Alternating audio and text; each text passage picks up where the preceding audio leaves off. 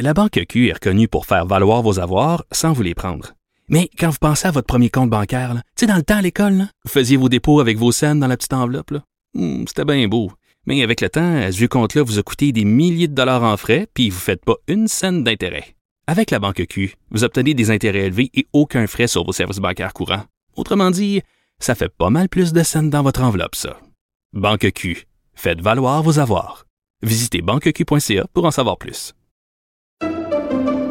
Pendant que votre attention est centrée sur vos urgences du matin, vos réunions d'affaires du midi, votre retour à la maison ou votre emploi du soir, celle de Desjardins Entreprises est centrée sur plus de 400 000 entreprises à toute heure du jour. Grâce à notre connaissance des secteurs d'activité et à notre accompagnement spécialisé, nous aidons les entrepreneurs à relever chaque défi pour qu'ils puissent rester centrés sur ce qui compte, le développement de leur entreprise.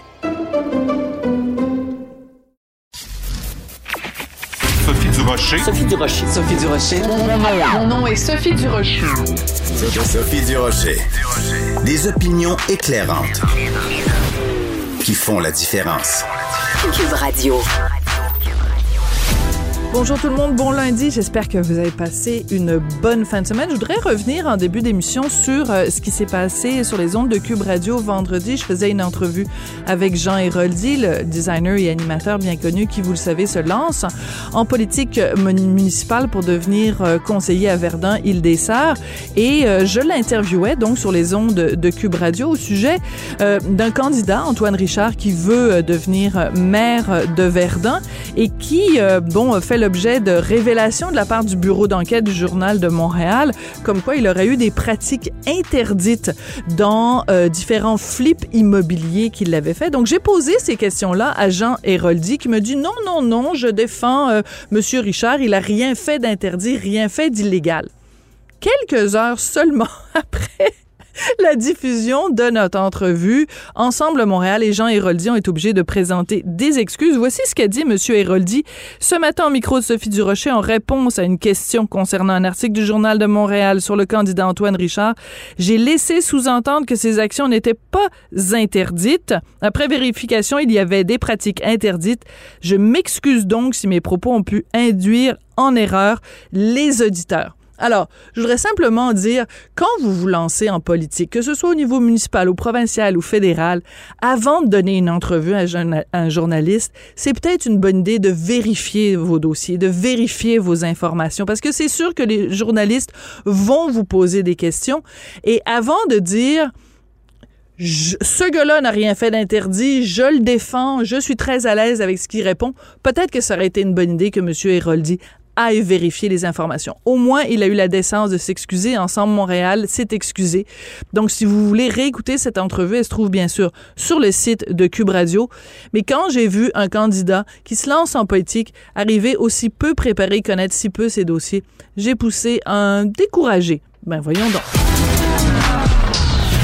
De la culture aux affaires publiques. Vous écoutez Sophie Durocher. Cube Radio. Si j'avais envie d'être un petit peu euh, baveuse, je dirais que le livre, le livre offensant de Guy Nantel, c'est un peu comme un livre de Mathieu Bocoté, mais avec moins de mots compliqués. J'ai vraiment dévoré ce livre-là, vraiment un livre qui décortique la rectitude politique, qui déboulonne un certain nombre de concepts. Guy Nantel est au bout de la ligne. Guy, bonjour. Oui, salut Sophie. Aimes-tu ma description quand je dis que c'est comme un livre de Mathieu Bock, mais moins avec moins de mots compliqués? Juste le fait que tu nommes Mathieu Bock-Côté, c'est sûr je vais recevoir des courriels haineux à cause de ça. Moi, j'ai rien à voir là-dedans, c'est Sophie Durocher qui a dit ça. Alors, comprenez-moi bien, je ne me prends pas pour Mathieu Bock-Côté. D'accord. Mais euh, en fait, la seule chose que tu as quand même en commun avec Mathieu Bock-Côté, c'est qu'en effet, tu es parfois le mouton noir d'un certain nombre de gens. Je regarde par exemple la réaction euh, des gens. Tu étais hier à Tout le monde en parle, une petite émission à Radio-Canada, pas très regardée, là, le dimanche soir. Non, non, c'est une blague. Et euh, il y a des gens sur les médias sociaux qui s'en prennent à toi en disant c'est effrayant, ils ont invité euh, Guy Nantel, mais il y avait personne pour euh, contrecarrer ses propos. Alors que quand on reçoit quelqu'un de gauche, il n'y a jamais quelqu'un pour contrecarrer les propos. Tu trouves pas ça ironique que quand toi, tu t'en vas donner une entrevue tout le monde en parle, les gens disent ah ben ça prenait quelqu'un pour dire le contraire de Guy Nantel? Tu as tout à fait raison. Je me suis fait la même réflexion en voyant des messages comme ça passer. Et j'ai eu aussi le même genre d'échange avec Stéphane Bureau euh, où euh, on disait que c'est drôle, mais quand, quand tu ne suis pas euh, assez de façon assez prononcée à gauche, ben on ressent toujours le besoin de te recadrer, alors qu'en réalité, tu dis mais mon Dieu, c'est pas comme si j'avais un discours d'extrême droite sur les ongles. Je pense être quelqu'un qui a, beaucoup de compassion puis qui fait une analyse vraiment fine de, la société actuelle dans laquelle je vis. Mais on dirait que si tu communies pas euh, à la chapelle de la bien-pensance, ben, es automatiquement... alors que quand euh, Guillaume Lepage avait reçu quatre personnes pour parler de racisme systémique. Ben, il y avait quatre personnes qui disaient grosso modo euh, exactement le même discours, puis personne n'était là non plus pour euh, pour dire euh, pour les confronter. Tu as tout à fait raison. C'est bien que tu ramènes cet exemple-là parce que c'était en effet, ça aurait été l'occasion d'avoir, mettons, deux personnes qui pensent en effet qu'il y en a, deux personnes qui pensent au contraire qu'on devrait apporter des nuances, mais on les a pas eu ces nuances-là. C'était vraiment quatre on personnes. Les a pas eu. Voilà. Euh, justement, parlons-en du racisme systémique parce que c'est un des 22 euh, concepts, disons, que tu déboulonnes dans, dans, ton, dans ton livre, mais avec beaucoup de respect puis avec beaucoup, je dirais, d'argumentaire. C'est ça qui est le plus intéressant de ton livre, c'est qu'il est documenté, il est argumenté. On voit que tu as réfléchi. C'est pas un livre que tu as écrit sur le coin de ta table. Alors, pour le bénéfice des gens qui nous écoutent, pourquoi toi tu dis que oui, il y a du racisme au Québec, mais qu'il n'y a pas en tant que tel qu'on peut pas parler de racisme systémique. Résume-nous ça brièvement là.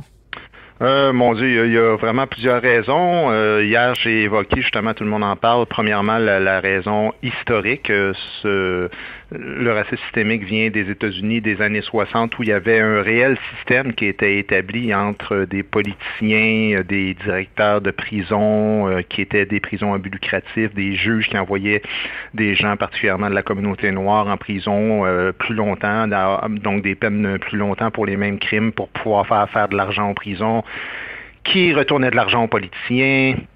Il y avait le redlining qui était un, système qui était établi pour faire en sorte que les Noirs euh, qui achetaient des maisons allaient juste pouvoir en acheter dans les ghettos et que les banques ne prêtaient pas d'argent si, ces gens-là voulaient acheter dans les quartiers de blancs. Ça, ça c'est la vraie définition du racisme systémique. Maintenant, on a évacué toute la notion de violence parce que le racisme, euh, il y a toujours une charge vraiment concrète de violence. Oui, c'est de, la haine. C'est de la haine. Oui, de, la, discrimination, de la ségrégation. Euh, et là, on dit euh, maintenant, euh, non, non, non, mais il n'y a, pas de racisme, là. Il y a pas de, tu sais, il y a une journaliste de Devoir qui parlait du racisme systémique il n'y a pas longtemps, peut-être une semaine ou deux, puis elle a, donné l'exemple des dermatologues qui, euh, qui suivent leur cours souvent avec des, des peaux blanches, hein, comme exemple. évidemment, on est dans une société où essentiellement les gens, ben oui. 85% ont la peau blanche, donc le réflexe normal, c'est ça. Puis elle disait, ben, les gens qui ont la peau noire, des fois, ont des maladies de peau qui sont mal diagnostiquées parce que les dermatologues n'apprennent pas avec ce genre d'exemple-là. Donc, voici un exemple de racisme systémique.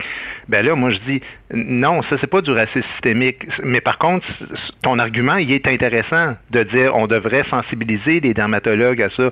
Mais rentre-moi pas le terme racisme dans ce genre de de situation-là parce qu'il n'y a personne qui a aucune intention nulle part dans le système de nuire à qui que ce soit, mais des fois, il y a juste une incompétence culturelle, il y a peut-être un manque de sensibilité ou de sensibilisation, je devrais même plutôt dire que de la sensibilité, c'est-à-dire que c'est pas qu'ils sont insensibles, c'est juste qu'on des fois on n'a pas pensé à certaines choses. Voilà. Mais, euh, c'est ça, mais c'est ça que j'aime. Mhm. Oui, oui c'est ça, mais c'est ça que j'aime dans ton propos, euh, Guy, c'est que c'est très pondéré. T'es pas un excité du bocal ni dans un sens ni dans l'autre tu dis, oui, prenons le temps de s'en parler sans que les gens soient dans les extrêmes et surtout sans que les gens soient constamment en train de se comporter comme une victime. Donc, ce que tu dénonces, en fait, dans ton livre, ça revient dans chacun des chapitres, c'est cette espèce de culture de la victimisation où euh, il suffit que tu fasses une, blague sur un sujet, quelqu'un se sent offensé, il suffit que tu dises euh, justement euh, que, que tu enseignes quelque chose à l'université, les gens se sentent offensés les gens se sentent toujours victimes de quelque chose?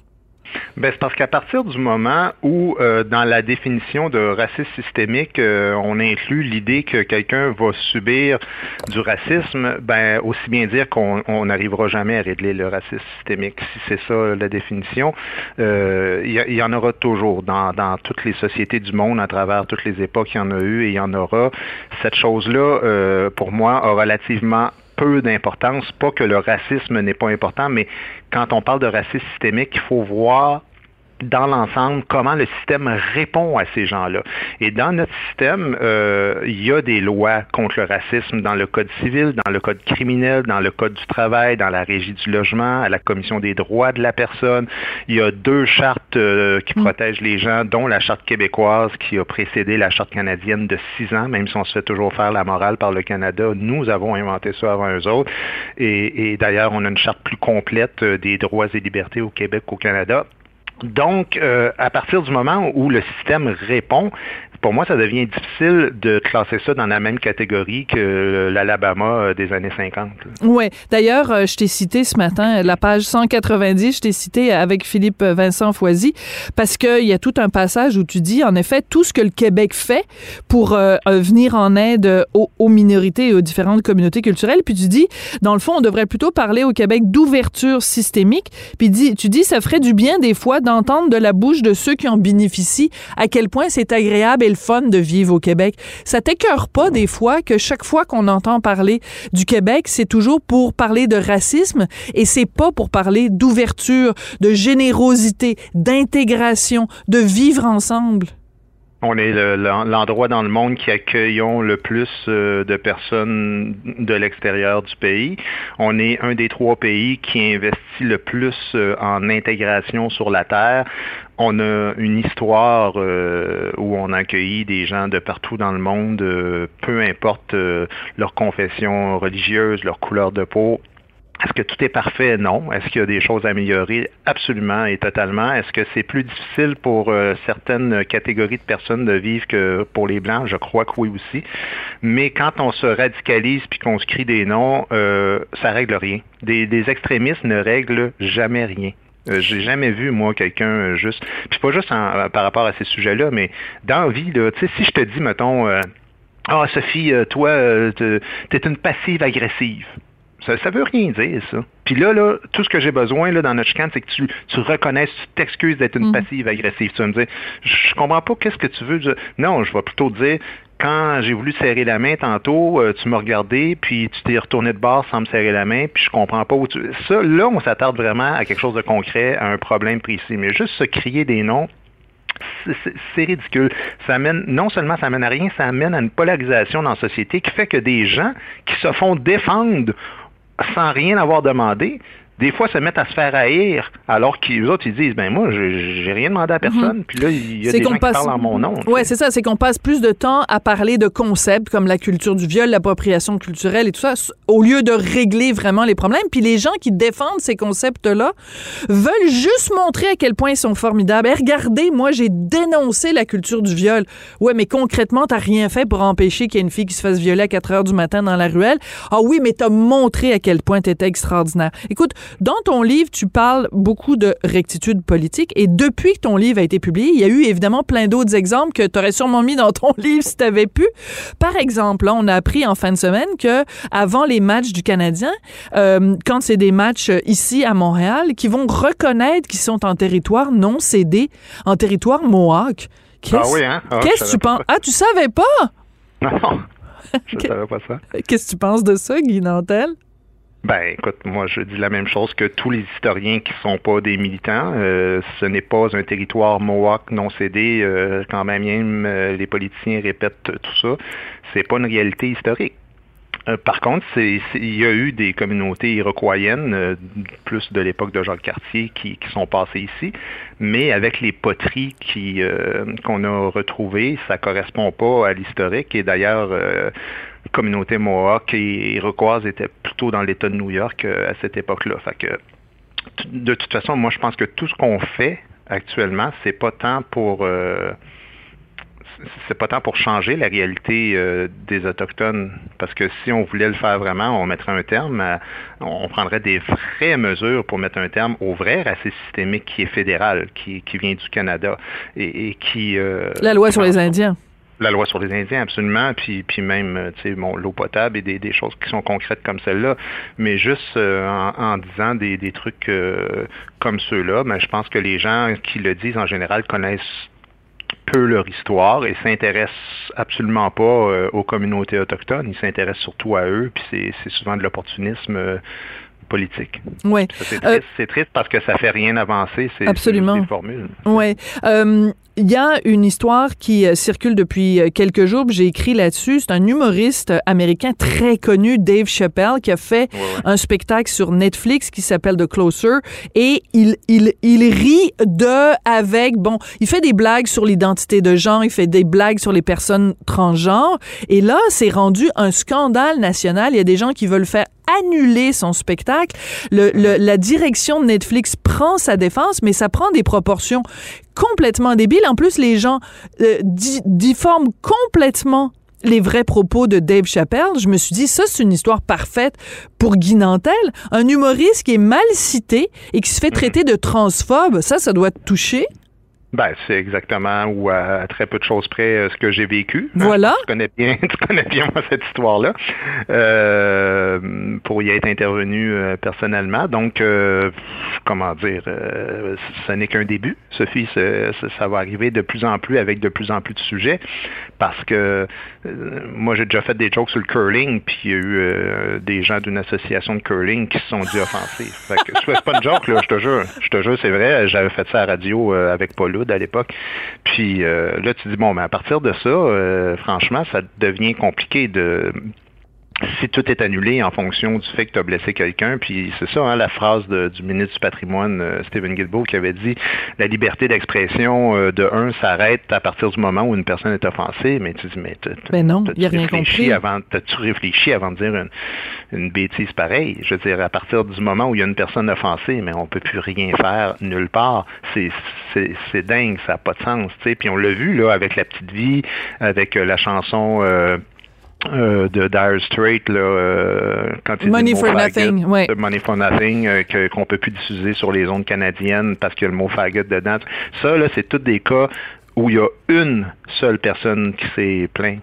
Euh, fait que c'est, quand même triste.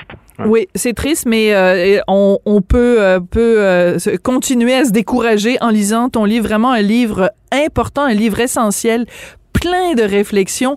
Je, je suis convaincue qu'il y a plein de gens dans la communauté, euh, euh, des artistes qui vont lire ton livre, qui vont trouver ça formidable, mais qui jamais iront le dire en public parce que être associé à Guy Nantel, c'est euh, c'est vraiment être associé au mouton noir. Guy, félicitations pour ton livre. Merci beaucoup de nous en avoir parlé aujourd'hui. Merci, merci à toi pour l'entrevue puis pour le papier euh, que tu en as fait aussi. Il n'y a pas de problème, tu m'enverras un petit chèque par la poste euh, dans une petite enveloppe brune.